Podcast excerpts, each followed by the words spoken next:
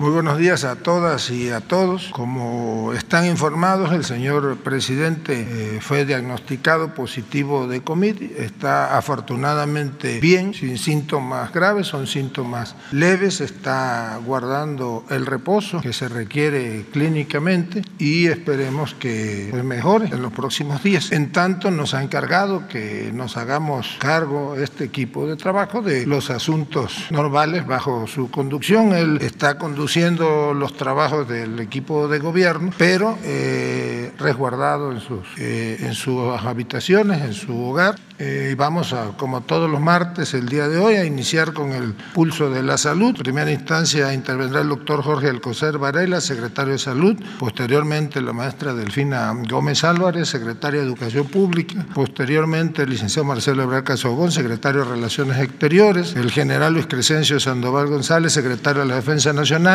el doctor Hugo López Gatel, subsecretario de Prevención y Promoción de la Salud, y el licenciado Carlos Torres, coordinador general de programas para el bienestar.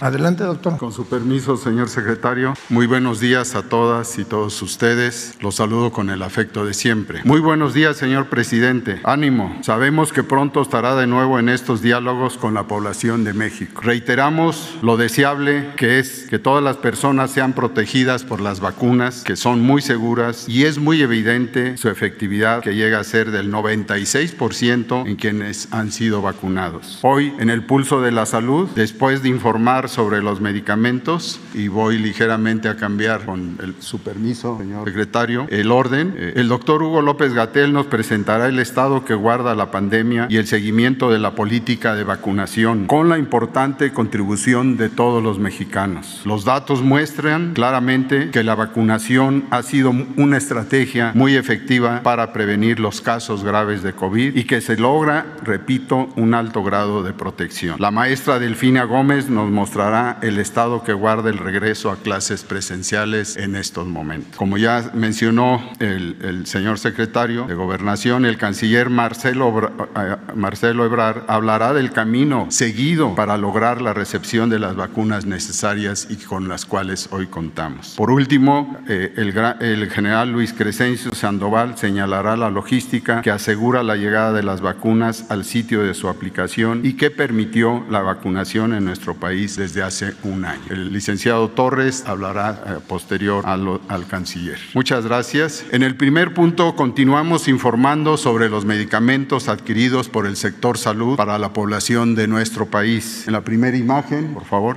Como ustedes ya saben, la compra consolidada constó, constó de solo 1.840 claves, que se compraron 1.459 millones 288 mil 818 piezas y que se han distribuido 584 millones. En la siguiente lámina se muestra que mediante órdenes de suministro al día de ayer se han entregado 1.127 millones 630 mil 594 cuatro piezas a las instituciones enlistadas en la tabla. En la siguiente, en relación a la distribución de medicamentos y de material de curación, han sido entregadas por los proveedores logísticos en los 72 almacenes de las 32 entidades federativas 194 millones 617 mil 58 piezas. En la siguiente, en los últimos 14 días se entregaron 60 millones 479 mil 791 piezas y se encuentran encuentran en tránsito 13 millones 627 mil 143 piezas. Como ustedes saben, gracias a las acciones del gobierno de México en, en atención de Sedena, Marina, Guardia Nacional y Birmex, se ha agilizado y asegurado la entrega de 75 millones, la siguiente por favor, de 75 millones 402 mil 700 piezas de insumos para la salud. Ahora bien, en uso, el uso de algunos medicamentos a los pacientes con cáncer, con infección con desnutrición requieren de una preparación especial. La siguiente, por favor. Hoy también en forma breve les comunicamos que se ha iniciado la operación de una red nacional de centros de preparación de mezclas de los medicamentos para lograr así su efectividad, su calidad y seguridad en el manejo de estos medicamentos en beneficio de la población sin seguridad social, gratuito y sin subrogación a otras instancias. En la siguiente lámina vemos que la preparación de estos medicamentos que se realiza actualmente en el Instituto Nacional de Cancerología y que abastece a nueve hospitales de especialidad, permitió el desarrollo de un centro metropolitano de, de mezclas que en la Ciudad de México cubrirá 34 unidades médicas que beneficiará a 357.301 pacientes y tendrá una meta en este año aproximada de 2 millones, de 3 millones eh, de medicamentos preparados. El INSABI ha invertido 246 millones 256 mil 675 pesos en su construcción y equipamiento. Finalmente, estas son las unidades médicas de la Ciudad de México que ustedes reconocen principalmente del lado izquierdo y en el lado derecho de los institutos de salud y de especialidades. Y, y en la última, además, hasta la fecha, 14 estados se han adherido a este proyecto que se desarrollará en el curso de este año. Muchas gracias, Hugo. Con su permiso, secretario Adán Augusto, secretarios, secretarios eh, Carlos Torres, muy buenos eh, días tengan todos ustedes. También, desde luego, nos sumamos todos y todas a los buenos deseos porque nuestro señor presidente eh, se alivie pronto. aprovecho circunstancialmente para comentar ayer que recibí la llamada de él en horas de la noche, noté un el sesgo médico que efectivamente lo que tenía era un proceso de vías respiratorias altas. La causa ya se sabe, es el virus SARS-CoV-2, causante de COVID, pero lo menciono precisamente porque esto ilustra una de las cosas que quiero comunicar. La variante Omicron, que en este momento se está convirtiendo la preponderante en México, igual que en otras partes del mundo, tal como lo hemos estado comentando, tiene una característica importante que ayuda a visualizar el por qué se ha separado la rápida ocurrencia de muchos casos con la relativa eh, ocurrencia lenta del incremento de hospitalizaciones. A diferencia de la variante Delta, Omicron tiene un predominio por la vía respiratoria alta, la laringe, la faringe, la tráquea, incluso los segmentos de los bronquios principales. Pero afortunadamente, y esto es una circunstancia derivada de la biología de esta variante, tiene menor probabilidad o menor proporción de daño en los pulmones. Entonces el cuadro clínico de Omicron, la expresión de la enfermedad por Omicron es más parecida a el catarro común, es una enfermedad que predomina, en la que predomina la afección respiratoria alta, pero afortunadamente, insisto, con menor probabilidad de afección a los pulmones. Ahora, cuando esto se suma a la vacunación, también ya se ha descrito que hay patrones de comportamiento de la enfermedad COVID diferentes y las personas vacunadas con el esquema primario y con mayor razón quien ya tiene el refuerzo, tiene aún menor probabilidad de tener daño pulmonar. Y la enfermedad cursa eh, más eh, breve que el COVID causado por las variantes previas, incluida Delta, y la recuperación ocurre en pocos días. Esto es muy importante tenerlo en mente. Eh, la desafortunada contagio del presidente nos ilustra en este caso exactamente lo que ocurre con la variante Omicron. Vamos a verlo en números, si son tan amables de presentar. Retomo algo que comentamos en su momento cuando hablamos de la tercera ola y les pido sean tan amables de prestar atención a la diferencia de esta curva epidémica con las siguientes dos. Esta curva epidémica, que conocen ustedes muy bien, es de la ocurrencia de nuevos casos, casos en general, desde la persona que solo tenía dolor de cabeza, la persona que tenía un poco de ronquera, la persona que tenía alguna afección también más importante, todas están sumadas aquí. Y vean ustedes cómo, tal como hemos venido anunciando, en su momento presentaríamos este incremento de casos, notoriamente rápido, como ha ocurrido en Europa, como ocurre en Estados Unidos, en Canadá, como eventualmente ocurrirá en todo el mundo. Este cambio drástico de la tendencia, veníamos ya de bajada y súbitamente empieza un ascenso rápido de casos con multiplicación muy acelerada. Es exactamente lo que ha pasado en otros países. Pero insisto, estos son casos en general. Ahora, ¿cuántos de estos casos están en el hospital o acabaron en el hospital o acabarán en el hospital? Muy afortunadamente, una proporción mucho menor de lo que ocurría antes de estar vacunados y de lo que ocurría con la variante Delta y las previas. Para ilustrarlo, vemos las siguientes dos. Esta, como saben ustedes, porque la presentamos periódicamente es la curva de hospitalizaciones. Noten ustedes cómo la primera y la segunda olas ahí representadas son más grandes que la tercera ola que se ve ahí mismo. Esa tercera ola es la diferencia que se causó por vacunarse. Ya no fue más grande que la primera y la segunda ola. En el número de casos sí fue más grande, pero en el número de hospitalizados ya no fue más grande, porque la vacunación hizo su efecto positivo de prevenir enfermedad grave. Pero ahora veamos el último extremo de la imagen en el segmento que está del lado derecho, donde hay una flecha verde, ese es el estado actual de la hospitalización COVID. Y tenemos aproximadamente la quinta parte o menos de las unidades COVID ocupadas cuando estamos viendo ya este aumento de casos en general. Es decir, de todos esos casos en general, la enorme mayoría tienen un cuadro clínico leve, con ronquera, con algunos pueden tener fiebre, con tos seca, pero no con daño pulmonar que les haga llegar al hospital. Veamos ahora la tercera imagen y es igual la representación de cómo van ocurriendo en este caso las defunciones en el tiempo. Y vean ustedes también cómo la primera y sobre todo la segunda ola fueron muy grandes comparadas con la tercera ola. Las defunciones redujeron cuando la población estaba vacunada en una proporción alta. Pero veamos ahora el punto final en el lado derecho de esa línea, de esa curva, las defunciones no han aumentado. Aun cuando estamos conscientes que las defunciones tienen un desfase y se presentan de 14 a 21 días después de cuando empiezan a aumentar los casos, eventualmente van a subir, posiblemente un poco, pero muy poco comparado con lo que hubiera ocurrido en ausencia de vacunación o con otras variantes. Con Omicron esto no está ocurriendo. Y lo vemos en los demás países y pensamos que en México estamos viendo el mismo patrón de comportamiento de la enfermedad. Entonces, nuevamente le deseamos una pronta recuperación al presidente y usé de manera muy respetuosa la situación por la que él está pasando para ilustrar lo que puede estar pasando con Omicron y va a pasar con Omicron. Ahora, ¿qué hay que hacer? Vamos a poner la siguiente, vamos a seguir hablando de vacunación. La prevención de Omicron es igual que la prevención de todas las demás variantes. Y lo más importante es vacunarse. Es el efecto más importante que se tiene de reducción de riesgo de enfermedad grave. Vamos a ir pasando los números. Como ven ustedes, esta es la distribución de vacunas. Ayer tuvimos eh, arriba de 263 mil dosis.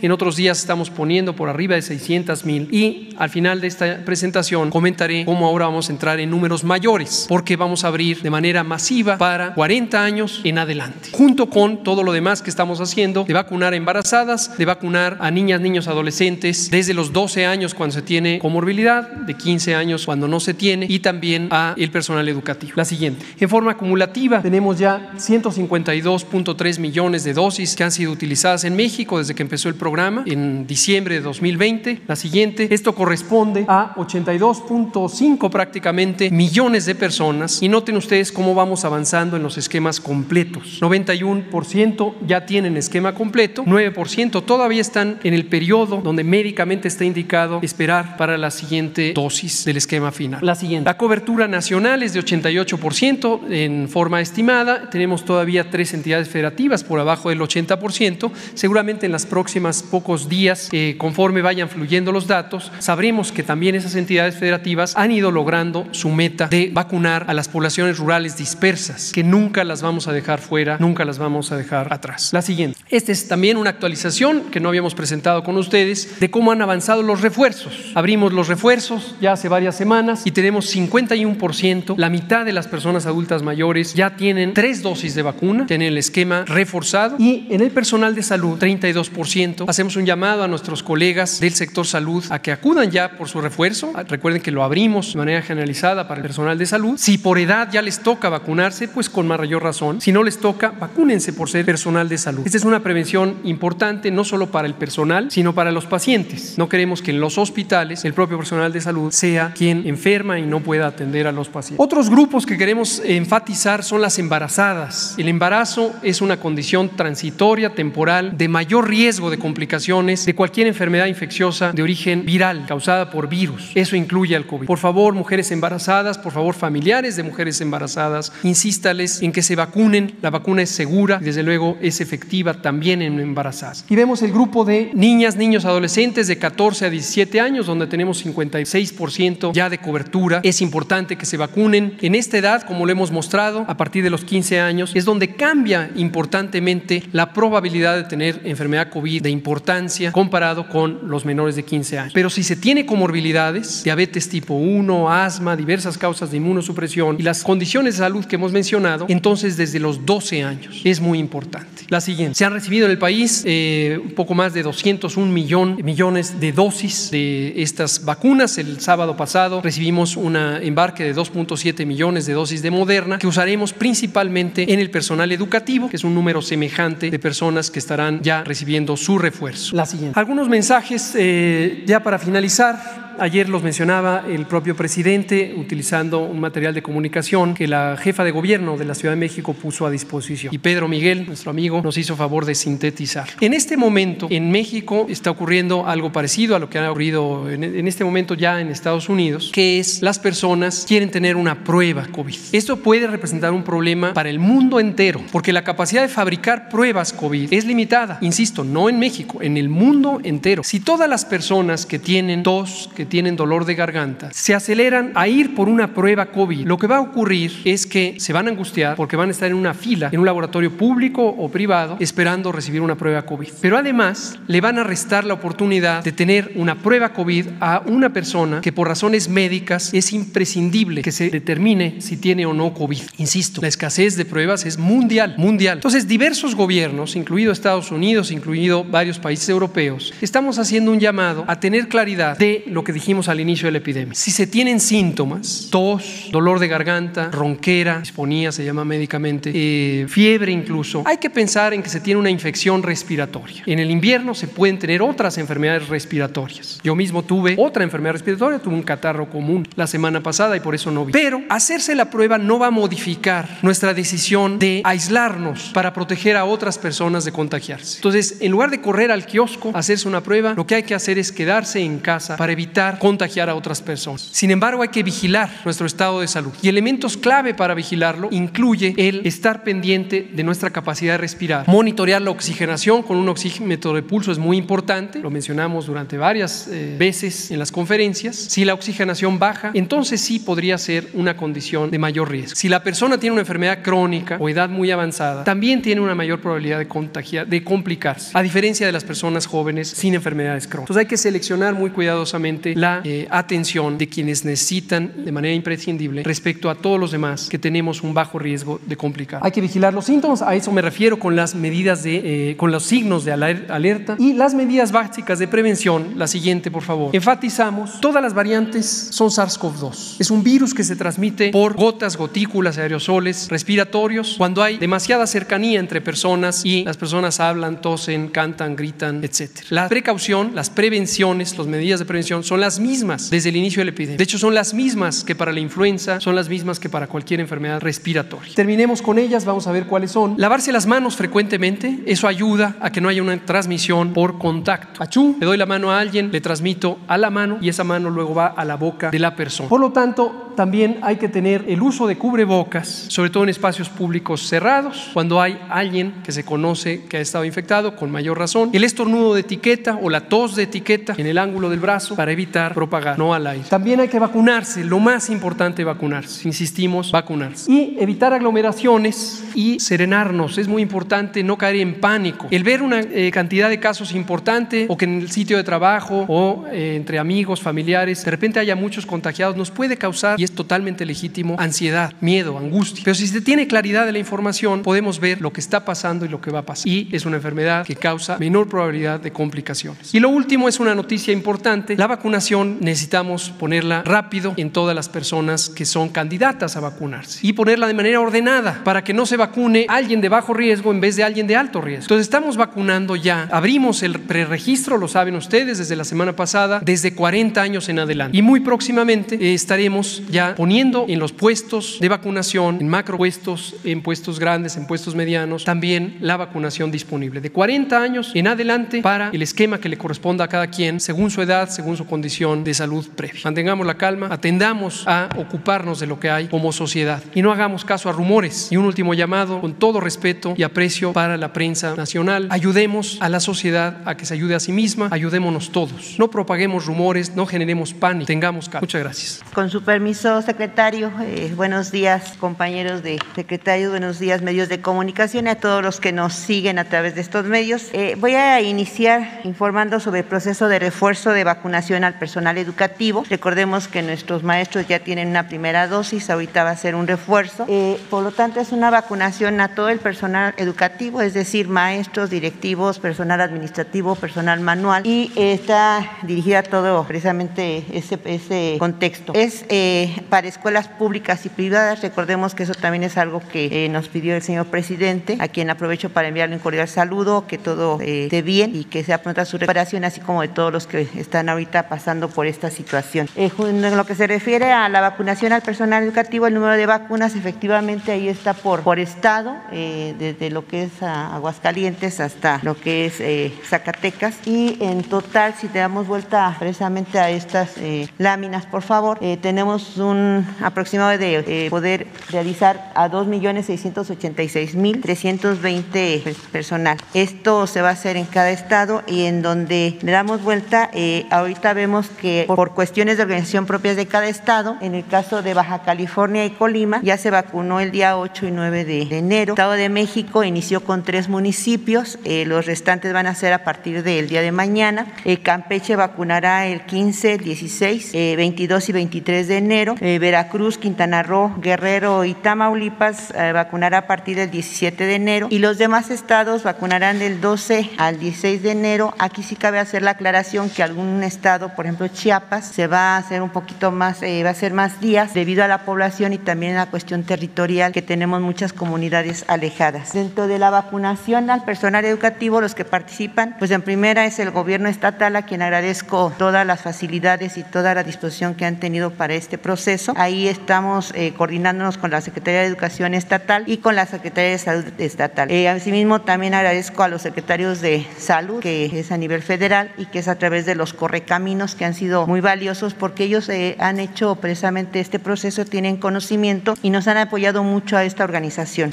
Secretaría de Bienestar, también a nuestros delegados, les agradezco también el, apoyo que nos han dado, así como a la Secretaría de Seguridad y Protección Ciudadana, que nos han apoyado tanto en la distribución en cada estado como precisamente en la seguridad. Hago también un reconocimiento muy especial aquí a nuestro compañero de Relaciones Exteriores por también el proceso que se ha llevado para esta donación de esta vacuna moderna, que efectivamente la decimos el pasado sábado y que bueno, esto nos va a ayudar precisamente a dar esa atención a nuestro personal educativo. Eh, también eh, en, esta, en este proceso participarán todo el personal de la SEP, que estamos hablando de subsecretarios, de directores, cada uno va a estar en un estado, eh, a una seriedad le toca Puebla, al maestro Conchero le toca Chiapas, al maestro Arroyo le toca Yucatán y así vamos con todos los estados donde estaremos dando el apoyo y estaremos dando la atención necesaria para el desarrollo de esta, este, de esta actividad. En lo que se refiere a a los requisitos para el refuerzo de esta vacunación. Bueno, se está pidiendo primero la identificación oficial vigente, que puede ser la credencial, eh, el de elector, el pasaporte o una cédula profesional. En lo que se refiere a documentos eh, para que elaboran, que acrediten su trabajo en el sector educativo, ahí, bueno, estamos pidiendo alguna identificación con clave de centro de trabajo, que puede ser el, comprobante de pago, el talón de cheque. Y en el caso de los trabajadores de escuelas particulares, como sabemos que ahí hay cambios eh, a veces en cada ciclo escolar, se les solicita llevar cartas suscrita por el director de la escuela que lo acredite como integrante de esa institución. Eh, otro requisito es el documento que acredita el siguiente, eh, que cuenta con su esquema completo de vacunación. Recordemos que eh, está el certificado de vacunación contra COVID, el pasado,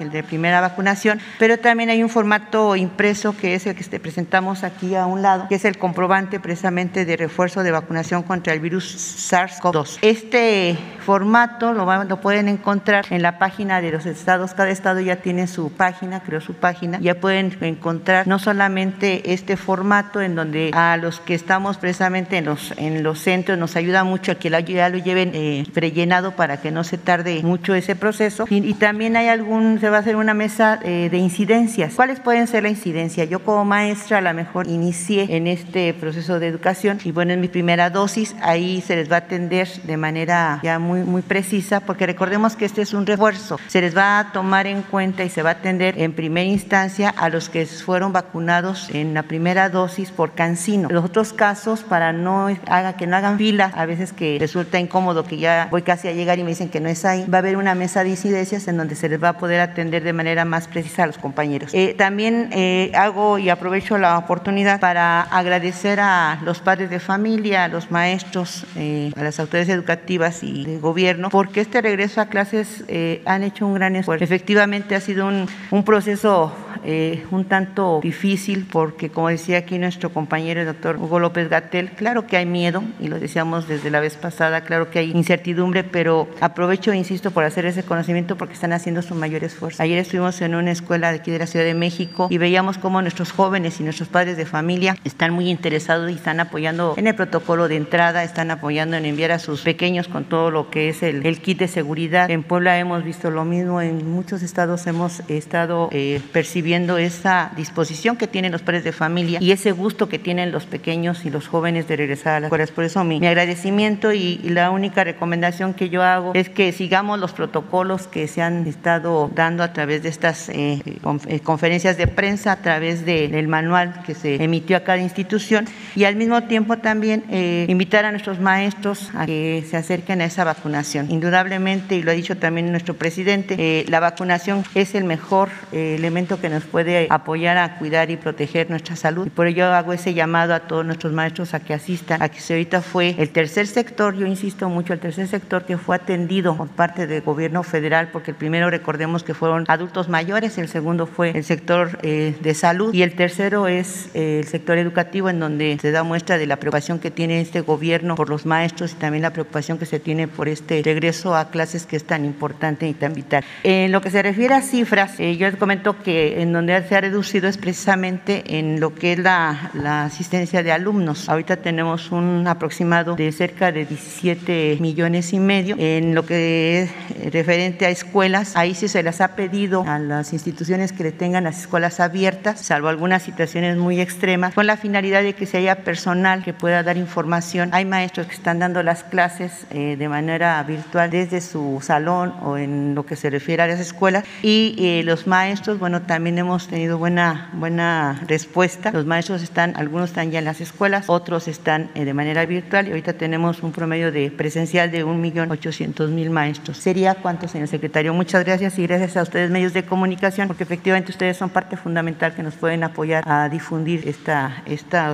esta comunicación tan importante. Muchas gracias. Muy buenos días, compañeros secretarios. Eh, sé que el señor presidente nos está viendo, entonces le enviamos nuestro afecto, nuestro respaldo, nuestros mejores deseos para su pronto restablecimiento y la mejor manera de, de ayudar ahorita pues, es cumplir nuestro trabajo con eficacia. Quiero eh, reportarles rápidamente, señor secretario de Gobernación, eh, acabamos de hacer la, el traspaso de la dirigencia de la Comunidad de Estados Latinoamericanos y Caribeños. Aquí solamente destaco que tuvimos colaboración y donaciones, ventiladores, equipo de protección, medicamentos y vacunas y estamos produciendo entre México y Argentina, pero ya Chile pronto va a empezar a producir y Brasil también tiene ya su, su plan de producción. Entonces vamos a ser varios países produciendo diferentes tipos de vacunas. Solo subrayar que merced a esta colaboración tenemos el 40% de las vacunas eh, de las que dispuso México. Vamos ahora a que se unifiquen las agencias sanitarias en la medida de lo posible, se acerquen las agencias sanitarias de toda la región. La siguiente, por favor. Eh, ayer eh, tuvimos el inicio de nuestras tareas de la reunión de embajadores y cónsules. Por instrucciones del presidente les transmití que tenemos este año, 2022, que participar para conseguir los medicamentos que van a ser estratégicos, monitorear o ayudar a monitorear las variantes del virus para la Secretaría de Salud y contribuir a la recuperación económica durante 2022. La siguiente, por favor. Eh, ¿Cómo estamos en las dosis? La semana pasada recibimos 2.7 millones de dosis que, como ya aquí se dijo, se van a utilizar para el Magisterio Nacional. Afortunadamente, esto ya lo explicó la Secretaria de Educación Pública. Es la primera donación que recibimos directa de una empresa. Eh, le hemos manifestado también de manera directa, moderna, nuestra gratitud por ello. Eh, tenemos más de 202 millones de dosis que ya están o ya se utilizaron en México o ya están en nuestro territorio. Aquí decirles que vamos a recibir pronto 11.7 millones de dosis más, así está programado, y antes de marzo otras 15 millones adicionales, con lo cual estimamos que los números que necesita la Secretaría de Salud se van a cumplir. Es decir, por el lado de suministro estaríamos, señor secretario, conforme a lo previsto para lo que acaba de anunciar el doctor López Gatel, además, que es 40 y más, un refuerzo que se va a iniciar ya. Y eso sería el reporte. Continuando con el informe sobre la distribución de vacunas, el día 8 se recibieron eh, aquí en la Ciudad de México vacunas Pfizer y Moderna.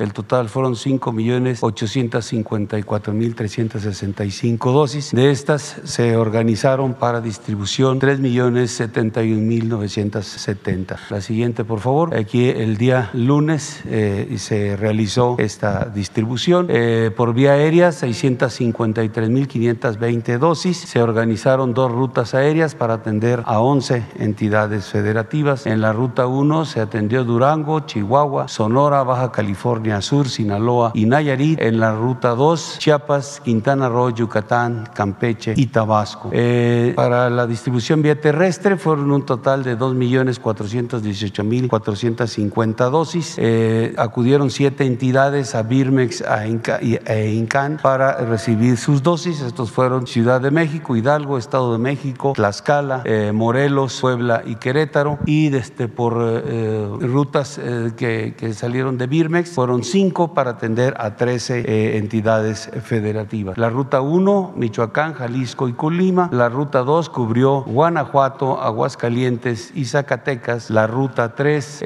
San Luis Potosí, Tamaulipas, Nuevo León y Coahuila. La ruta 4, Oaxaca y Veracruz. La ruta 5, Guerrero. Todas eh, dándole seguridad, eh, ejército, eh, armada y Guardia Nacional. Adelante, por favor. En resumen, se distribuyeron los 3.071.970 dosis, 653.520 vía aérea, 2.418.450 vía terrestre. Se atendieron 31 entidades federativas. Las, los movimientos terrestres con sus escoltas se organizaron 34 de ellos. En operaciones aéreas tuvimos 13 operaciones aéreas con un total de 8 horas con 20 minutos de vuelo. En resumen, se emplearon 100.028 elementos, 102 vehículos y dos aeronaves para hacer la distribución de las vacunas. Es todo. Con permiso, secretario. Saludo a la secretaria, a los secretarios y al subsecretario. Buenos días a todos los medios de comunicación. Reiterar el, el llamado que se hace al personal educativo. Ya contamos con todas las dosis necesarias en los estados, los 2.7 millones que hizo mención la, la secretaria. Es muy importante este, avanzar con, con este grupo para que el regreso a clases no se detenga. También recordarle a toda la ciudadanía que contamos con puestos para rezagados, para aquellos que les haga falta su primera o su segunda dosis. Y como ya lo mencionó el subsecretario Hugo López Gatel, ya se encuentra abierto el preregistro para todos aquellos a partir de 40 años en adelante y próximamente estaremos este, anunciando los estados que ya aperturen de ese grupo de edad. Por último, desearle al presidente una pronta recuperación y que pueda estar aquí de vuelta muy pronto. Muchas gracias. Adelante.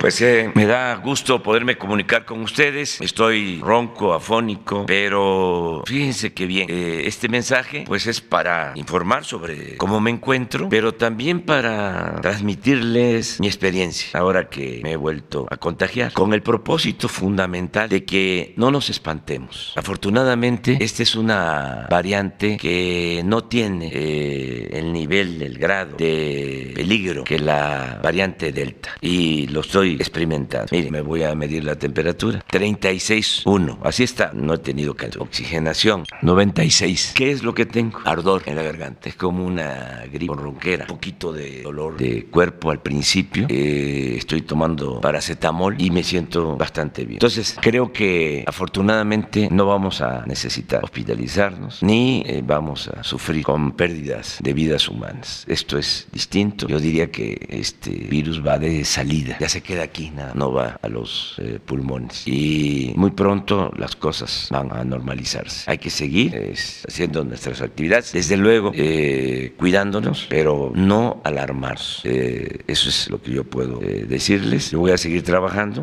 si hay personas, me voy a poner el cubrebocas. Si no, pues como lo estoy haciendo ahora, pero voy a seguir en mis labores. Y acuérdense que lo más importante es no vencerse aquí. Hay que echarnos para adelante y tenemos como protección al creador, a la ciencia y además las ganas de vivir para llevar a cabo la transformación de México. Un abrazo.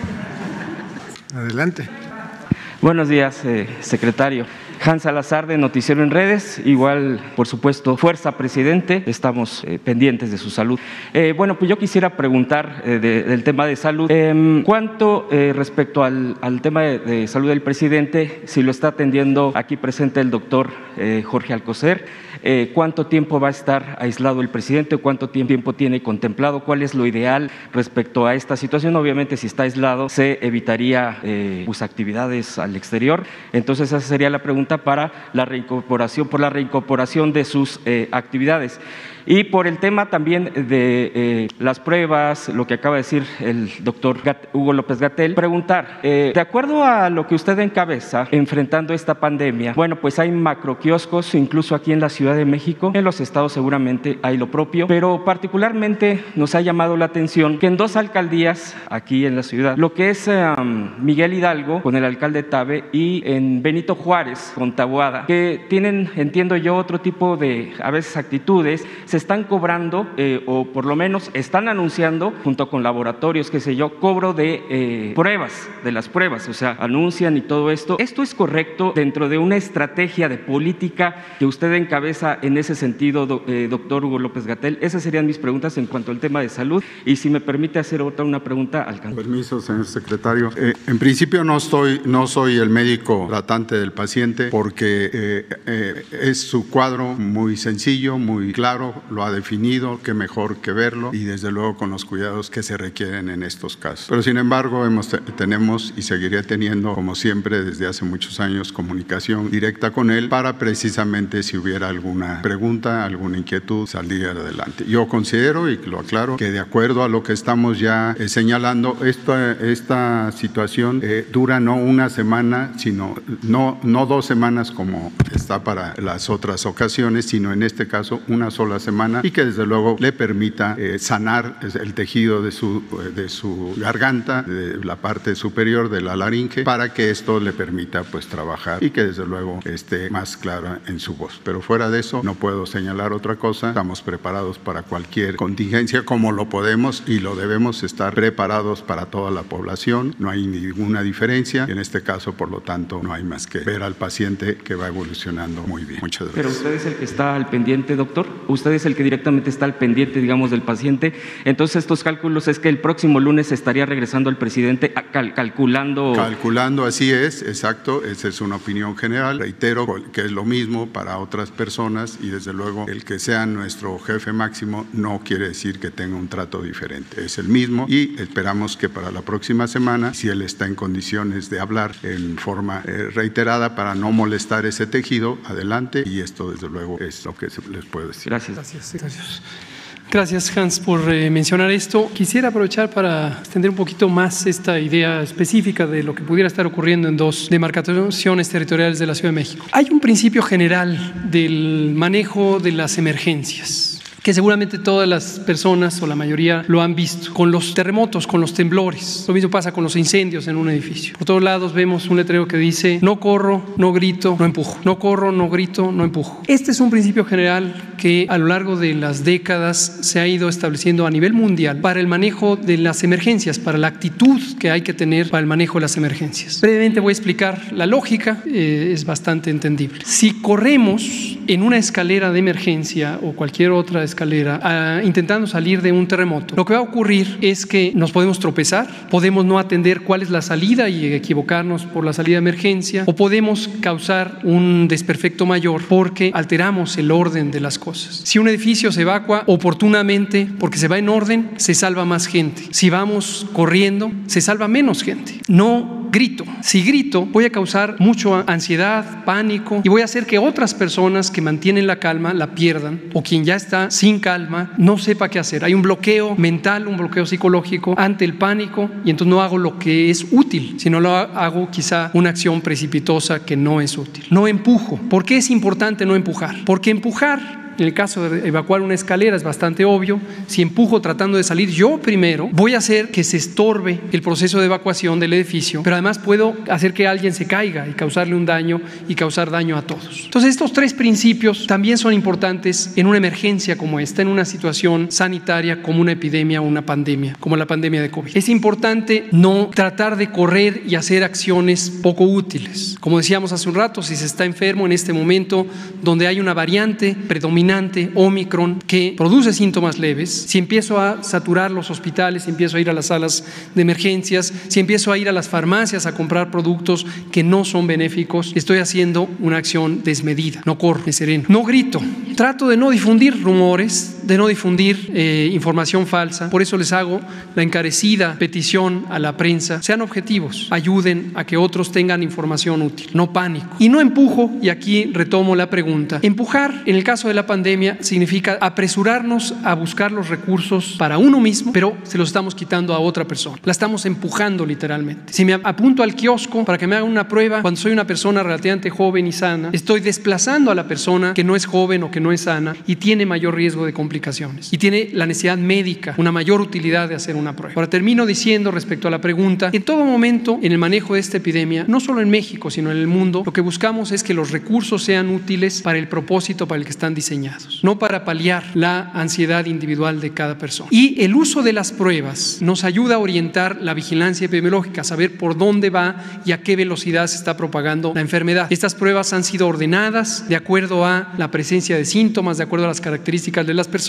y analizamos eso todos los días en la vigilancia epidemiológica. Pero desafortunadamente esto a veces invita, no solo en esta epidemia, lo hemos visto en muchas otras, al lucro, al oportunismo comercial y otro tipo de oportunismos. Definitivamente no es correcto poner en venta un producto que es de utilidad social. Los gobiernos compramos recursos con el dinero que se recaba, es del Tesoro Nacional. Por eso la jefa de gobierno ha puesto kioscos en toda la Ciudad de México utilizando el erario, los recursos de la Ciudad de México. Por eso lo hemos puesto también a disposición millones de pruebas en México con los recursos del erario público. No tenemos por qué venderlo, por qué tratar de aprovechar para hacer negocios. Lo que nos interesa a todas y todos es salir adelante juntos, juntas, haciendo las cosas correctamente. Gracias. Gracias, doctor. Eh, al canciller, si me permite, eh, rapidísimo, eh, canciller, preguntarle, el día de hoy está la reunión con los, el, el, cuerpo diplomático, los cónsules, embajadores, preguntarle concretamente en torno a los cónsules que se encuentran en Estados Unidos, si va a tocar algún tema, si se está haciendo algún trabajo en concreto de los múltiples, en algunos casos, no en todos, de los, de los consulados, donde nuestros migrantes se han quejado eh, el tema de las citas, el tema, digo, lo que aquí se ha dado, sería cuestión volver a enlistarlo, no tiene ningún caso. Usted ha escuchado eso, preguntarle si hay alguna acción concreta y además ha habido, eh, ha trascendido, no es un hecho que yo esté confirmando, por eso le pregunto a usted si el Instituto de la Atención a Mexicanos en el Extranjero continuará o eh, se va a, hacer parte de la simplificación administrativa para quitar ese instituto, eliminarlo y formar parte de la propia eh, Cancillería, me, refiero de las tareas propias de la estructura con la que cuenta esta Cancillería. Eh, esa sería mi pregunta y le agradezco. Por supuesto, con mucho gusto. Bueno, de hecho es una de las prioridades, te diría cuáles son las cuestiones de este año. ¿no? Eh, vamos a cambiar el sistema del de, call center famoso, está en licitación ahorita porque hay muchas quejas sobre el actual, aquí se dio cuenta de ello. Sería el cambio este año una vez terminemos el proceso, que hay que seguir legalmente. Ya está en curso. Dos, cambio de jurisdicciones, porque ha cambiado la población de Estados Unidos, entonces tenemos consulados con demasiada, demasiadas personas a atender y otros con menos, entonces se, está, aquí también ya lo comentamos. Eh, la tercera cuestión relevante es que el instituto va a seguir adelante, no, no tenemos programado que desaparezca y yo creo que está haciendo una buena labor el actual titular y el equipo que está en el instituto, que es Luis Gutiérrez. Eh, y, vamos también a, este año tenemos que llevar a cabo la instrucción del presidente respecto al personal local, que es eh, incorporarlos a la, a la secretaría de, de, otra forma, de manera que tengan mejores percepciones. Esas son las disposiciones para este. No, pues eh, tiene, son diferentes procesos, todos toman tiempo, ¿no? Por ejemplo, el proceso de licitación pues, tiene sus etapas, ya presentamos las jurisdicciones, pero tenemos que negociarlo con el Departamento de Estado. Pero tiene que ser este año que hagamos todo eso que te acabo de decir. Gracias, buenos días. Arturo Contreras de pie de página. Sobre la pandemia, hemos recibido muchos comentarios de personas trabajadoras que enferman y que se quieren aislar, quieren resguardarse para no contagiar a otras personas, pero les es muy difícil, ya sea porque los patrones les piden una prueba COVID o porque para hacer el trámite ante el Instituto Mexicano del Seguro Social les piden la prueba para darles el, ¿cómo se dice?, el, la liberación de los días, pues. Entonces, saber si va a haber algún tipo de estrategia para ahora en esta nueva normalidad que requiere nuevas políticas públicas para para un mejor uso de, de, la, de la sanidad entre todos. Si va a haber algún cambio en estas políticas para, para atender este tipo de cosas, ¿no? ¿O qué se puede hacer? Bueno, en todo caso, el Instituto Mexicano del Seguro Social tiene definida una política pública de atención a quienes eh, tengan la necesidad de una incapacidad laboral. Hay todo un programa establecido en la página del propio instituto, está definidos los requisitos, los trámites que se tienen que realizar para que opere la incapacidad este, laboral en los términos que están previamente establecidos. Sí, la cuestión es que ahora con la pandemia uno debe aislarse. Entonces, para hacer el trámite es necesario ir a los lugares, salir de casa y entonces no es posible aislarse. Entonces, digamos que la transmisión se propicia al hacer que la gente enferma salga de casa. Entonces, a ver si va a haber alguna manera de facilitar este tipo de trámites para la gente trabajadora. Bueno, quien esté contagiado de COVID tiene que estar aislado, pero el Instituto Mexicano del Seguro Social tiene definido que puede hacer a través de un familiar o incluso vía electrónica, llenando el formato, que eh, se puede iniciar el trámite de la incapacidad laboral. Y una segunda pregunta sobre las clases, si el plan de regreso a clases sigue intacto, si no se va a retrasar, si se van a tomar nuevas medidas o si se va a promover algún esquema híbrido. Sí, eh, gracias. Mira, eh, efectivamente el plan de regreso a clases sigue. afortunadamente, yo insisto, la participación de los padres de familia, la coordinación con salud y el trabajo que ha hecho los maestros ha permitido que hay instituciones que están trabajando de manera muy coordinada, que no hemos detectado casos, afortunadamente, ahorita de, alguna cuestión de COVID en nuestros niños. Eh, sí se hace el protocolo de que en cuanto efectivamente hay alguna situación de algún síntoma de catarrito, de gripa, de, tos, inmediatamente eh, los padres de familia han avisado a los maestros, los maestros avisan ahora sí que a las autoridades eh, de salud y eso, insisto, ha permitido a que se lleve proceso. Y lo mismo pasa con los maestros. Los maestros también cuando tienen algún problema de algún síntoma, pues lo que hacen es avisar a las, a las autoridades educativas, eh, se procede efectivamente como se maneja el protocolo que establece ya sea el IMSS, el ISTE o incluso a nivel Estado de México es el ICEMIM y se procede a darle la atención. Entonces eso sigue. ¿Qué es lo que estamos nosotros solicitando? Eh, de verdad lo que decían, que nos apoyen en seguir los protocolos. Nosotros estamos eh, seguros a través de la experiencia que si se utiliza el protocolo desde casa, que chequen los padres de familia que no tenga el pequeño o el joven ningún síntoma, que después en la escuela se hace protocolo de, de recibimiento en donde un grupo de padres de familia de comité junto con algunos maestros hacen todo lo que es la, eh, tomar la temperatura, el verlo de el gel, que, lleven cubreboca. Y luego en el salón de clases se establecen la cuestión de sana distancia, de la parte también de uso de cubreboca, que esté ventilado el salón. Eso ayuda mucho a que no exista ese contagio.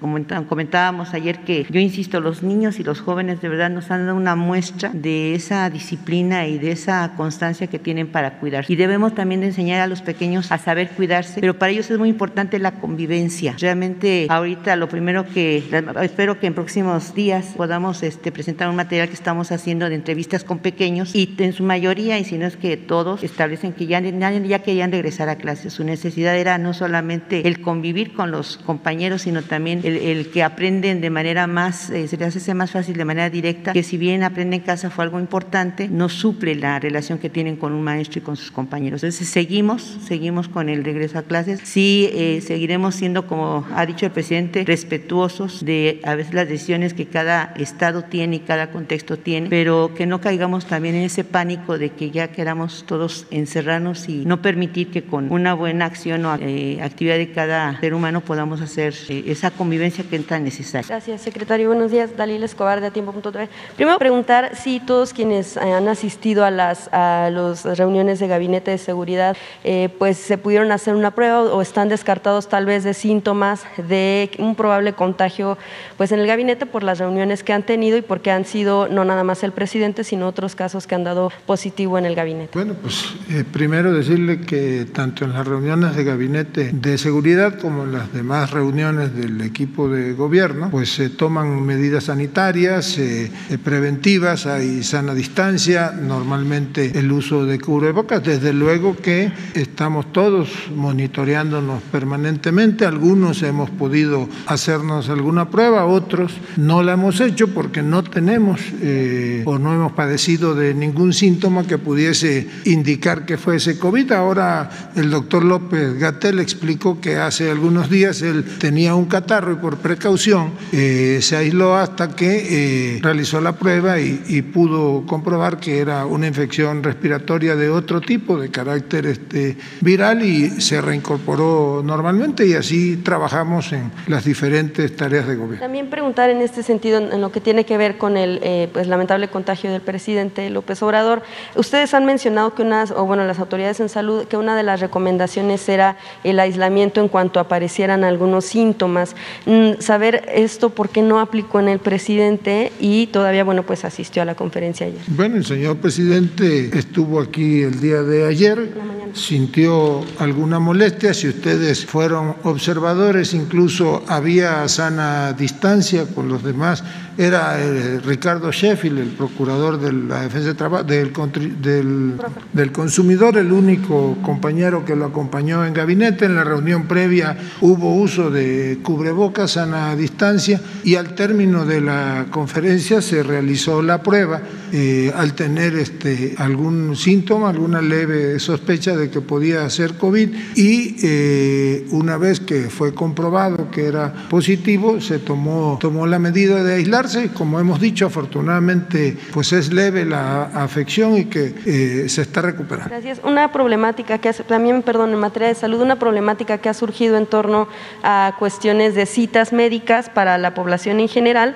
Ayer lo que veíamos, por ejemplo, en el Hospital La Raza fue aglomeraciones afuera eh, porque no lograban obtener cita. Digo, me imagino que en las autoridades en materia de salud podrían explicarnos cómo pudiera ir el proceso de las personas que necesitan eh, pues dar seguimiento a una enfermedad enfermedad, pues, son pacientes además con vulnerabilidad, eh, para evitar justo aglomeraciones para evitar también contagios. No sabemos cómo está el estatus de estos hospitales, si van a dar citas o, o cuándo para que la gente tenga certeza y al menos no, no se expongan a algún contagio. O a Ahora le detalla el doctor López Gatelo, el doctor El Con permiso, sí. sí. efectivamente no podemos dejar eh, hacer a un lado las otras demandas, las otras necesidades de salud. Y en este caso, en este momento y desde desde la semana pasada, eh, o desde hace varias semanas, tenemos el operativo eh, integrado para la, llegada de otra de las eh, olas o de la necesidad para que no nos agarre con sorpresa. ¿Qué quiero decir? Que todas las 14 mil camas disponibles están para que en cuestión de horas o días progresivamente se reinstale para COVID. Y manteniendo, de acuerdo a su pregunta, la,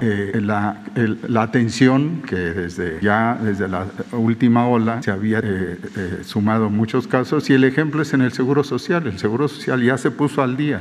Ciertamente, en este caso que pone ejemplo del Hospital de la Raza, que es del Seguro Social, ha habido una mayor demanda, pero también eh, entendible porque después del periodo de vacaciones hay otras enfermedades, no solo las respiratorias, y la programación de cirugías y de acciones que estaban pendientes. En este caso, precisamente, precisamente, y les se los explico. Por eso yo seguí eh, mencionando lo que se requiere para la atención médica. No vamos a, hacer una pausa, ni mucho menos, de lo que son los medicamentos y que en este caso también la novedad de tener dónde manejar esos medicamentos para, entre otras enfermedades, están las infecciosas y el cáncer, que son importantes en todo sentido. Y por lo cual es un ejemplo de lo que tenemos que seguir, es combinando la atención a la emergencia sanitaria, a la pandemia, pero también a las otras enfermedades que, como ustedes saben, en un este, momento eh, alcanzaron o superaron las defunciones desafortunadamente. Preguntarle entonces si se regulariza la entrega de citas para médicas o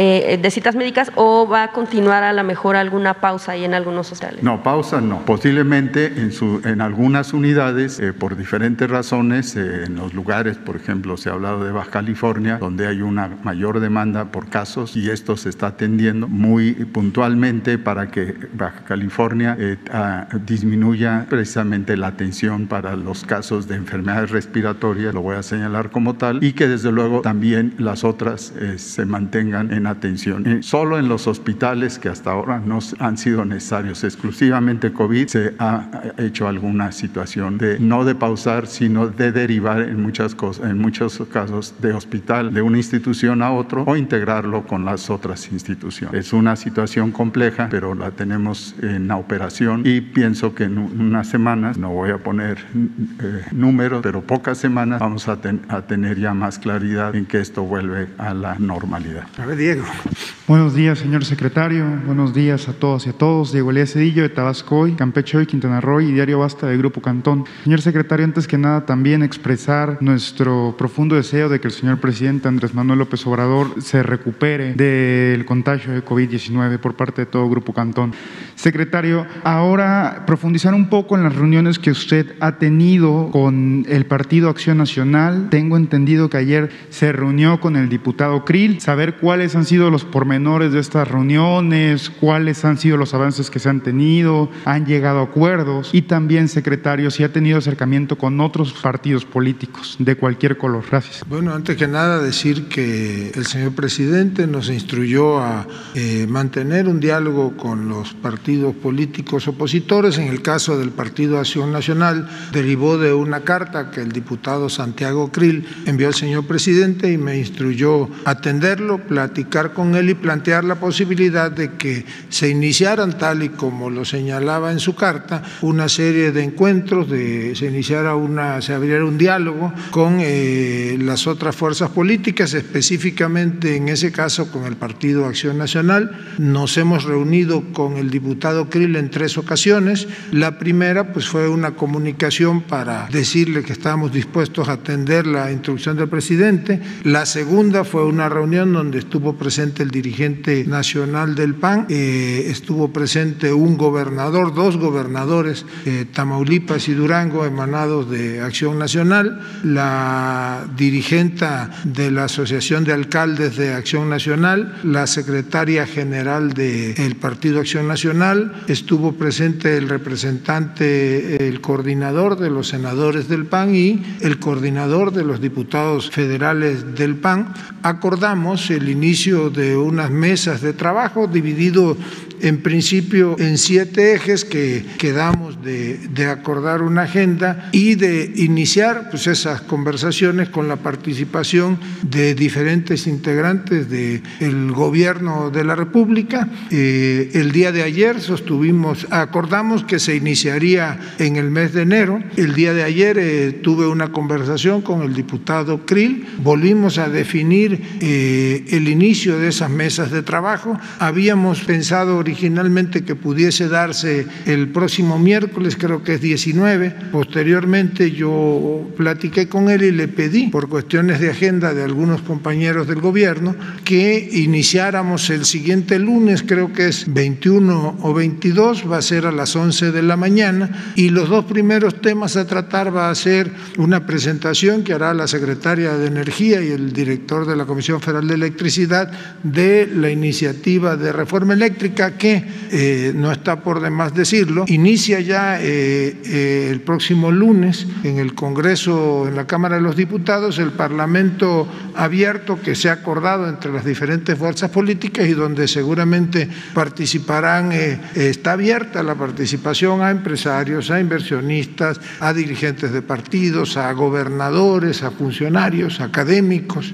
y nosotros iniciaríamos el siguiente lunes con esa primera mesa y estamos por definir cuál sería el segundo tema a tratar en ese día. La idea es que cuando menos sea una reunión semanal con eh, dos temas a tratar. Y respecto a si nos hemos reunido con otros representantes o con representantes de otros partidos políticos, pues parte de la instrucción que el señor presidente nos ha dado es de mantener comunicación con los actores políticos, sociales y económicos. Así lo hemos hecho. Me he reunido, he tenido oportunidad de reunirme, de conversar con dirigentes de otros partidos políticos, desde luego que sí, y eh, hay la intención de abrir el diálogo a las demás fuerzas políticas. Muchas gracias, secretario. Y ahora tengo entendido que antes de que usted fuera secretario de Gobernación en el estado de Tabasco, se llevó a cabo una reforma referente a la disminución de diputados en el Congreso local. Esta premisa ha sido una teoría, una hipótesis que ha planteado mucho el presidente de la República desde el inicio de su gobierno. ¿Se tendría previsto, secretario, que se lleve a cabo una reforma en lo que queda del sexenio para aminorar la cantidad de diputados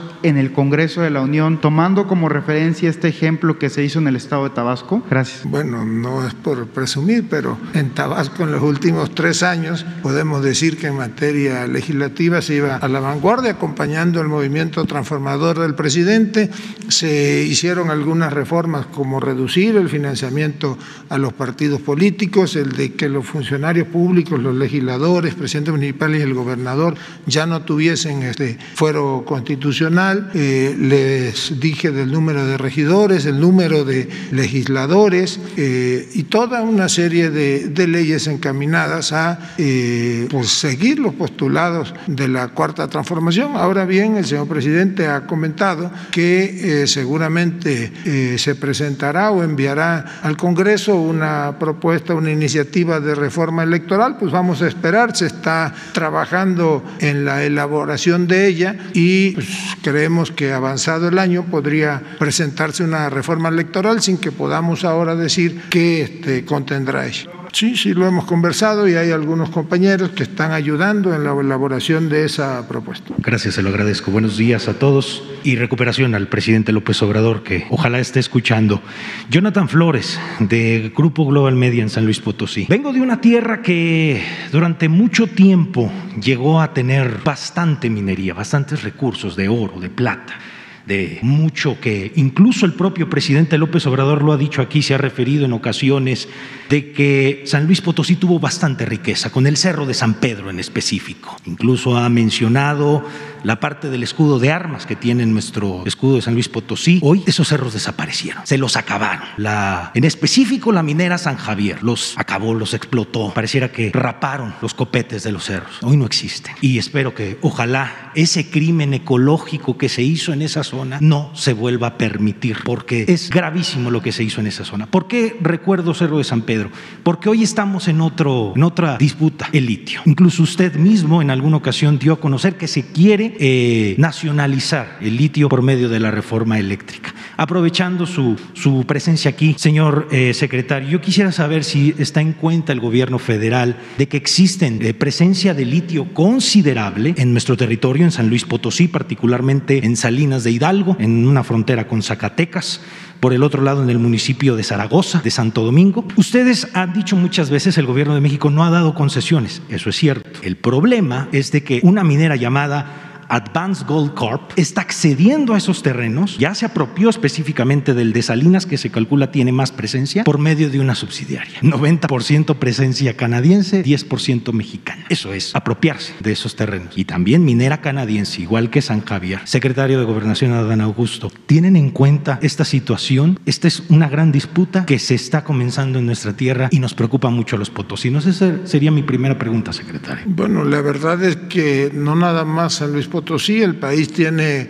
reservas importantes, yacimientos importantes de litio. Sucede que cuando uno solicita un permiso para la exploración de posibles este, metales eh, o para exploración pensando en eh, obtener la concesión de una mina, pues no se puede o no se especifica, uno no sabe qué es lo que se va a encontrar allí, es general. Cuando ya se obtiene alguna prueba de que hay algún metal, hay oro, hay plata, hay litio, eh, se solicita la concesión específica para la explotación de ese, de ese material. En el caso de litio hay creo que ocho solicitudes de exploración, hay una que eh, resultó que la compañía informó que había encontrado un yacimiento de litio y solicitó con anterioridad a la presentación de la iniciativa de reforma el permiso para la explotación de ese material delimitado a determinado número de hectáreas.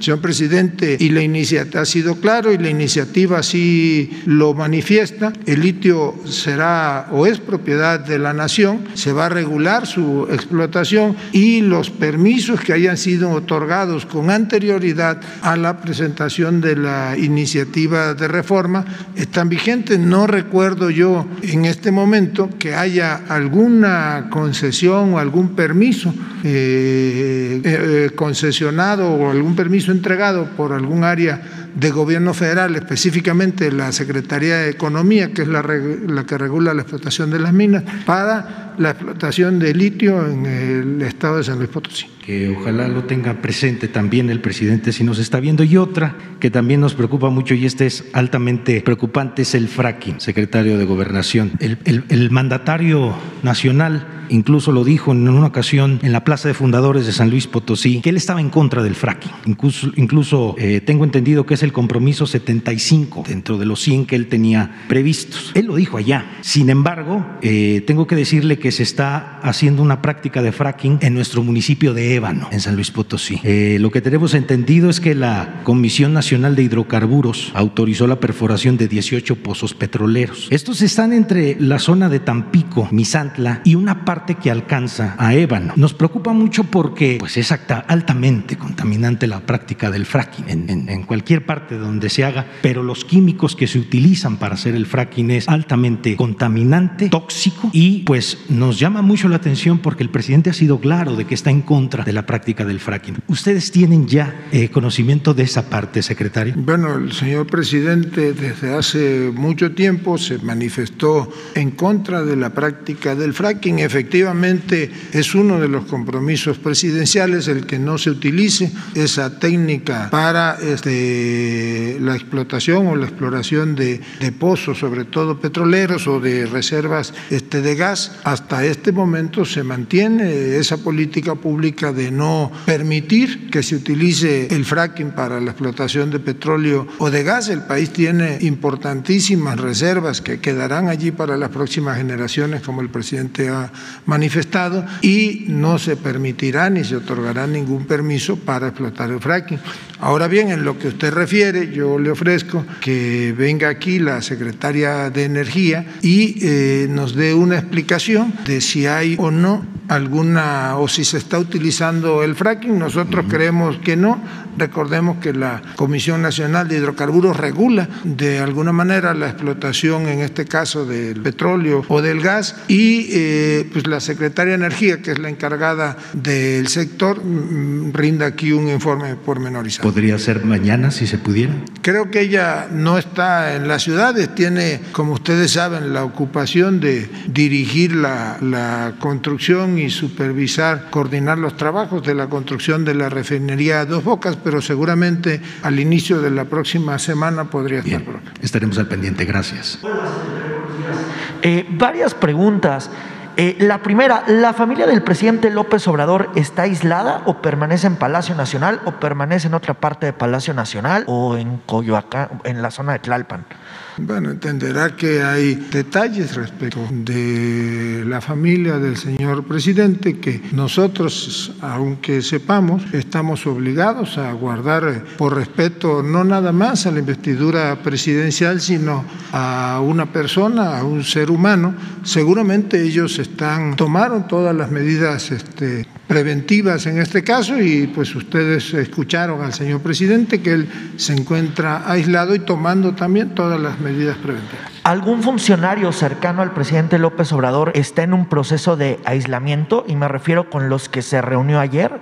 ¿O por la sana distancia ninguno está aislado? Bueno, yo les comenté hace un momento que el día de ayer algunos estuvimos eh, reuniones con el señor presidente. Prácticamente los que estamos aquí, a excepción del doctor López Gatel, eh, tuvimos en el transcurso de la mañana reuniones con el señor presidente. Se conservó en todo caso desde la primera, la reunión de seguridad, la sana distancia, las medidas preventivas, incluso eh, en las oficinas o en los salones, los ventanales, las ventanas estaban abiertas para permitir la circulación de aire y este, se usó el cubrebocas. Ninguno de los que estuvimos en contacto los últimos días con el señor presidente tenemos este, algún síntoma. Yo mismo estuve el domingo algunas horas platicando con él, conservamos la sana distancia, el cubrebocas y todas las medidas sanitarias. Desde luego que algún compañero del equipo de trabajo que tuviese algún síntoma seguramente tomará las medidas preventivas. ¿Usted se va a someter a una prueba de antígeno o PCR en los siguientes días? Pues no tengo yo ningún síntoma, creo que pude conservar eh, o en todas mis actividades conservo eh, la sana distancia distancia, las medidas preventivas, pero pues no descarto la eventualidad de realizar algo. ¿Habrá un mensaje del presidente en la reunión de embajadores? ¿Algún mensaje virtual? No, no está contemplado, tengo entendido. Nos ha pedido al secretario de Relaciones Exteriores y a un servidor que encabecemos y que transmitamos un mensaje de su parte a los embajadores, a los cónsules, a los encargados del cuerpo diplomático.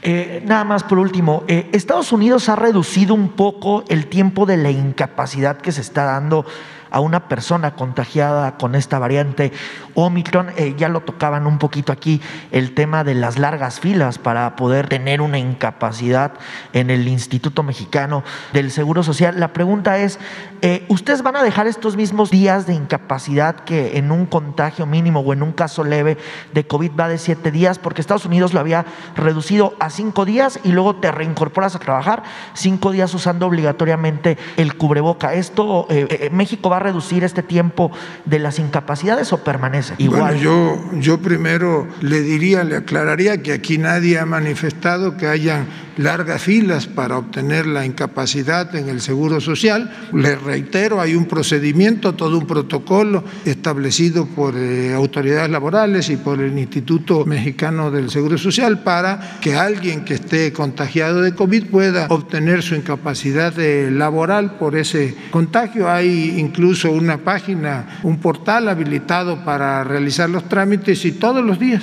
el Instituto Mexicano del Seguro Social revisa y actualiza la tramitología requerida para que incluso algún familiar o por vía electrónica se pueda hacer llegar la solicitud de incapacidad. Ahora bien, pues cada país define sus políticas públicas de sus políticas de salud pública de acuerdo a los parámetros internos. Nosotros somos respetuosos de las decisiones que toman otros países, no forzosamente tenemos que compartirlos, así como los otros países en el concepto universal pues respetan las decisiones de política pública que el país toma. Gracias. Bueno, ya para Hugo. Muchas gracias, secretario. Eh, bueno, primero retomo exactamente lo que acaba de decir el secretario y también a lo que comentaba Arturo Contreras. De pie de página, eh, de, cuando inició la pandemia, el Instituto Mexicano del Seguro Social, eh, encabezado por el maestro Zoe Robledo y su equipo, nos ayudaron a hacer una revisión sectorial del tema de las incapacidades. Desde luego, esto corresponde a las eh, instituciones de seguridad social, pero otros subsistemas que pudieran requerir estos elementos del registro de incapacidad laboral. Se enmendaron varios protocolos, como ya señalaba el secretario de Gobernación, y se dispuso que se pudiera hacer el trámite por vía electrónica. Esto después fue adoptado por el ISTE y por otros sistemas de seguridad social. Eh, ahora estamos retomando, como sugería Arturo Contreras, ante el nuevo escenario, los protocolos que ya están existentes, están vigentes, para asegurarnos que estén funcionando apropiadamente. Eh, desde luego siempre es útil eh, revisar el ritmo al que se emiten estos trámites, pero ya lo destacaba el secretario de Gobernación, la mecánica existe, la mecánica se definió al inicio de la pandemia. Ahora, respecto a este importante aspecto de la duración, uno de los fenómenos que se ven en la modalidad Omicron de la epidemia, siendo la misma epidemia de COVID-19, pero con otra manifestación de la enfermedad y también de la dinámica en la sociedad, es esta de que las personas pueden tener mayor velocidad de contagios, lo venimos diciendo desde noviembre, pero afortunadamente también menores tiempos de recuperación. Y como se ha visto en algunos otros países, esta situación en donde rápidamente muchas personas en una misma unidad de trabajo, por ejemplo, las tripulaciones de las aeronaves, presentan positividad a la prueba del virus SARS-CoV-2 o bien presentan COVID, es decir, síntomas además de positividad, puede interferir con el funcionamiento de los espacios laborales. Esto es lo que motivó en buena medida al gobierno de Estados Unidos a revisar si es que existía oportunidad de acortar el tiempo de aislamiento de las personas enfermas o las personas asintomáticas positivas para poderse incorporar más rápidamente a su puesto de trabajo. Es decir, la consecuencia es un perfil diferente. La consecuencia ya no es tanto el tema de hospitales, sino es la llegada más copiosa de personas a demandar consultas en consulta externa o incluso en servicios de urgencias, aun cuando no tengan enfermedad grave, o bien ausentarse del trabajo. Entonces, este es un proceso que también a nivel mundial se ha estado revisando, nosotros lo estamos revisando también y un punto crítico es tener claridad de que la evidencia científica sobre la duración de la contagiosidad, la capacidad de transmitir el virus, es realmente menor en Omicron que con otras variantes. Nosotros ya estamos revisando esto desde la semana previa, eh, inmediata pasada, posiblemente para acortarlo a cinco días, pero queremos estar muy seguros que la evidencia científica sobre la contagiosidad, la duración en la que las personas aún pueden contagiar, es sólida, que demuestre que es menor. Si así lo fuera, también daríamos ese paso de reducir el tiempo de aislamiento. Lo anunciaremos en su momento apropiadamente. Gracias, gracias, secretario. La última, pues. Gracias, señor secretario. Buenos días a todas y a todos. Liliana Noble de Pulso Saludable. Si me lo permite, me gustaría preguntarle al doctor Hugo López Gatel. He identificado eh, al menos tres laboratorios privados en donde ofertan la realización de la prueba del, para la detección del eh, coronavirus SARS-CoV-2 en donde también ellos mencionan que dentro de esta misma prueba se puede tener la posibilidad de conocer si es alguna de estas variantes, en particular Omicron. Yo quisiera conocer, eh, eh, subsecretario, si, si ustedes han investigado a estos laboratorios, tengo uno muy presente en Sonora, eh, también hay uno en el Estado de México y otro en Ciudad de México, en donde también hablan de flurona, que es esta coinfección, y me parece un poco arriesgado porque desconozco si, si es de utilidad para mi usuaria conocer si tengo variante alfa, beta o omicron. Eh, entiendo que es eh, eh, importante para las políticas públicas de salud, para la epidemiología como tal. No sé si para el usuario esto encarece evidentemente la adquisición de la prueba, pero también desconocemos si estos laboratorios tienen los equipos de secuenciación para poder detectar la curva y, estar certeros si es omicron o no. Me gustaría conocer su postura al respecto. Gracias. Gracias, secretario con gusto, Liliana Noble de Pulso Saludable. Este es un elemento importante, en cierta manera se relaciona con lo que preguntaba Hans Salazar sobre este oportunismo comercial que ocurre y suele ocurrir en fenómenos sociales, no solamente en las epidemias, también en otras condiciones. Más allá de que es eh, moralmente bastante cuestionable o reprobable que se haga eh, lucro a partir de una situación de interés público tan importante como una epidemia, también hay un riesgo en la utilidad o la veracidad de los resultados del laboratorio Explico primero para qué se hace la secuenciación genética del virus SARS-CoV-2 como medio para determinar si se trata de Omicron, de Delta o de cualquiera de las otras variantes. El propósito es un propósito epidemiológico, de salud pública. Los países, los gobiernos de los países monitoreamos continuamente las eh, variantes genéticas. México desde 1954 pertenece a las redes mundiales de vigilancia viral eh, a través de nuestro INDRE, Laboratorio Nacional de Referencia, y se cumple con los estándares técnicos acreditados por la Organización Mundial de la Salud y otros organismos para que los métodos que se usan sean los apropiados, comparables con el resto del mundo. Es posible que laboratorios comerciales pudieran tener capacidades tecnológicas para hacerlo, pero difícilmente pueden montar los protocolos de alta exigencia para ser un laboratorio de referencia. No lo son, no pueden serlo. Laboratorios de referencia son siempre laboratorios gubernamentales de alto desempeño como el INDRE. A la persona que tiene síntomas no le es de utilidad saber si es Omicron, Delta o cualquiera de las variantes. ¿Por qué razón? Porque el manejo médico de su condición de salud no depende de que se encuentre qué variante es. La velocidad a que se hace un proceso de secuenciación genética no es útil tampoco porque esto tarda varios días, siete días en promedio, cinco a veces. Entonces, de manera que si una persona tiene Omicron, cuando reciba su resultado ya se curó, ya se restableció. O si desafortunadamente es de esa pequeña, pequeña minoría de personas que se complican, la evolución clínica, sus síntomas, el monitoreo del oxígeno, etcétera, va a ser lo que determine que se, eh, de qué manera se trata médicamente. Entonces, definitivamente, la secuenciación genética no es un recurso de diagnóstico clínico, es para la vigilancia epidemiológica. Y de estos laboratorios ya estamos investigando porque efectivamente hemos visto no solo oportunismo, sino fraude en laboratorios aparentemente emergentes, privados, que están estafando a la gente. Muchas gracias. Gracias. Y mi segunda y última pregunta, quisiera saber si Sí, este es de, correspondencia del canciller Marcelo Ebrard. Saber eh, si se van a adquirir, si se tienen pensados nuevos contratos de, la, de adquisición de cuáles vacunas, cuáles serían. Y también no sé si sea su, su, corresponsabilidad eh, conocer qué pasa con el medicamento de Molnupiravir de Mershar Pandom, si ya lo tienen previsto para compra, cuántas eh, piezas se, ah, se van a adquirir y cuándo comenzarían a utilizarse en el país. Gracias.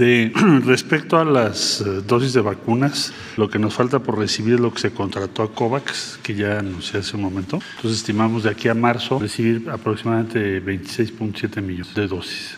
Si la Secretaría de Salud requiriese que hiciéramos alguna gestión diplomática, lo haríamos en, durante el año, no hay problema. Hoy por hoy tendríamos los números que requiere la, la Secretaría.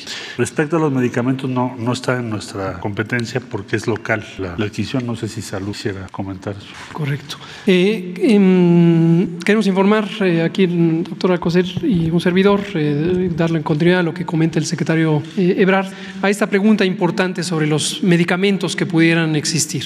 Como anunció el presidente ayer o anteayer, eh, ayer eh, tenemos eh, ya un proceso en COFEPRIS para la autorización de uso de emergencia, de emergencia, de dos medicamentos que hasta el momento han tenido demostración con investigación clínica de que pueden ser útiles para reducir el riesgo de enfermedad grave en personas con alto riesgo de enfermedad grave. Estos dos medicamentos, uno producido por el laboratorio Merck Sharp Dohme y el otro por eh, Pfizer, tienen una composición química diferente, pero una indicación de uso más o menos semejante. Ahora, es muy importante que no tengamos confusión de que estos medicamentos eh, pudieran usarse de manera generalizada. ¿Por qué razón? Cada medicamento tiene una indicación médica de uso y tiene su eficacia, pero también puede tener sus reacciones secundarias o sus riesgos. Y estos medicamentos, igual que las vacunas, todavía están en un proceso continuo de investigación y eh, merecen un monitoreo continuo. Respecto a posibles compras, eh, nuestro presidente ha indicado que no escatimemos recursos, no solamente en el aspecto financiero, sino en el aspecto de una búsqueda activa de oportunidades terapéuticas. Así lo hicimos en su momento con el remdesivir, un medicamento intravenoso, también antiviral. Y es por esto que encontramos estos dos productos cuando ya estaban en el proceso de investigación y hemos mantenido conversaciones con los laboratorios farmacéuticos. Si fuera eh, pertinente, en su momento se harían las compras respectivas para el uso calculado y reitero, esto eh, tiene que ser, dado que solo es una autorización de uso de emergencia, no puede ser en comercial, no puede ser de uso comercial por el momento, no por un capricho del gobierno mexicano, sino por un estándar de eh, seguridad de los medicamentos que sigue COFEPRIS, igual que FDA, igual que otras agencias de regulación sanitaria. Muchas gracias, nos vemos mañana. Terminó ya, ¿no?